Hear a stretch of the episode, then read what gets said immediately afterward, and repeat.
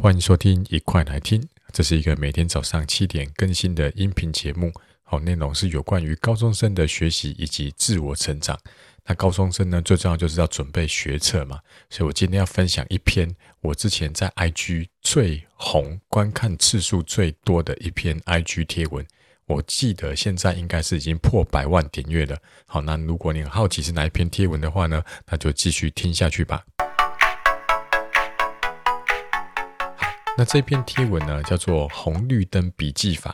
OK，好，那那虽然现在呢才三月多哈，可是应该高一下同学已经这个差不多知道要准备学测了哈。那在学测呢哈，就会有模拟考。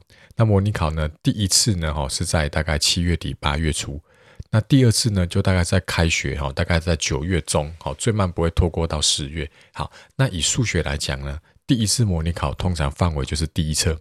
那第二次，哎，第二次模拟考就是一二册，然后再来就一到三册，再来就一到四册全部这样子。好，那第一次模拟考你复习完第一册了吗？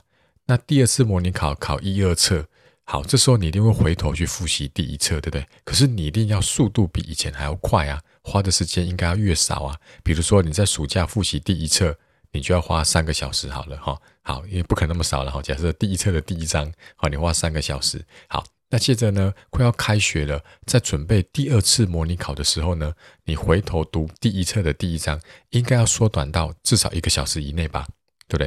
然后等到时间越来越接近学测，比如说已经到圣诞节哦，十二月中下旬那时候了，你再去回头复习第一册第一章的时候呢，哦，你可能要缩短到三十分钟。好，那继续时间再往下走，走到学测前一个礼拜，你再回头去复习第一册第一章的时候，你应该。只能花五分钟而已吧。OK，好，那你会说，老师怎么可能去缩短时间呢？内容还是一样多啊。所以你应该猜想得到哈，就是你要去回去复习的时候，你是要读重点。但是哪些是重点呢？我今天要介绍一个方法，叫做红绿灯笔记法。然后接下来我就一个一个来介绍哈。来，红灯呢就是警戒嘛，对不对哈？所以呢，当初算错，然后你去订正的时候呢，订正完了你就问自己，下次再遇到这个题目，你有没有把握可以这个完全。正确的把它打出来，或者是呢，有一些定理公式啊，每次就是看到的时候你就会忘记，常常要再去翻这个课本或者是翻讲义，所以这个就把它标记成红色，你就买那个荧光笔，在这个这个这个比如说题目或者是这个公式的前面呢，把它标注这个红色，就是列为以后要复习的时候优先的复习的区域。好，那黄灯就是什么？就是你曾经写错，但是你订正完，你已经确定会的，OK，这时候我就把它标成黄色。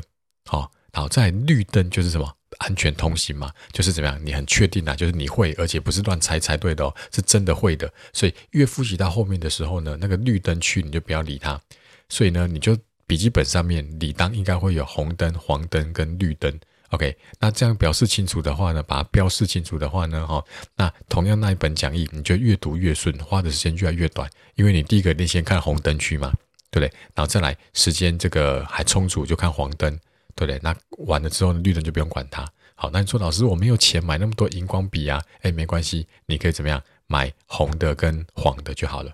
OK，好，那你说老师，我还是没有钱呢、那至少买一支红的吧，对不对？那绿灯区你就不要标嘛，对不对？那黄的你可以用红笔打个星星或打勾一下来代替黄笔。还有代替黄灯区，OK，所以这样子呢，你把它标示清楚，利用红绿灯的方法，你就可以知道说，哦，哪些是重点要优先复习，OK，好，那这个方法呢，哈，不只用在数学哦，用在任何科目都可以。我再举一个例子哦，就是在背单字的时候，OK，以前呢、我念高中的时候哈，我高中是念台中一中，然后那个年代哦，很流行背字典。真的就是那种厚厚的字典哦，好，他会整本把它背下来。那你知道女生都很会背书嘛，所以以前都常常会听同学然后的女朋友啊，哦是女中的，然后他们就是什么全班都在那边背比赛背字典这样子，然后就从 A 背到 Z，再从 Z 背回来 A 这样子。我第一次听到的时候，我下巴差点掉下来。我觉得说怎么可能背得完？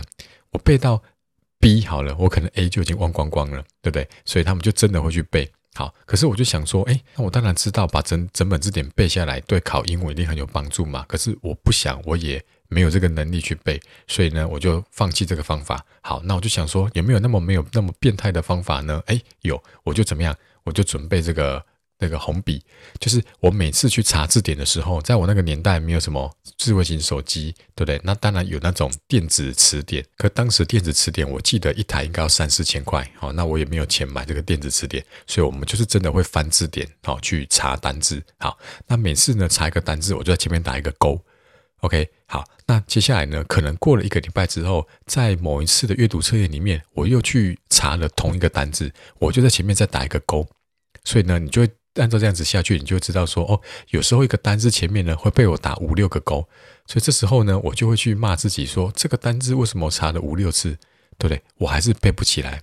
好，这时候你一定会想说，哈哈，老师，那你还是没背起来呀？你查了五六次都还是没背起来，对不对？你还想要教我们？哦，不是，你感觉好像是诶，我同一个单字查了五六次，对不对？好，我记性很差，可是呢，我心里其实很高兴。为什么？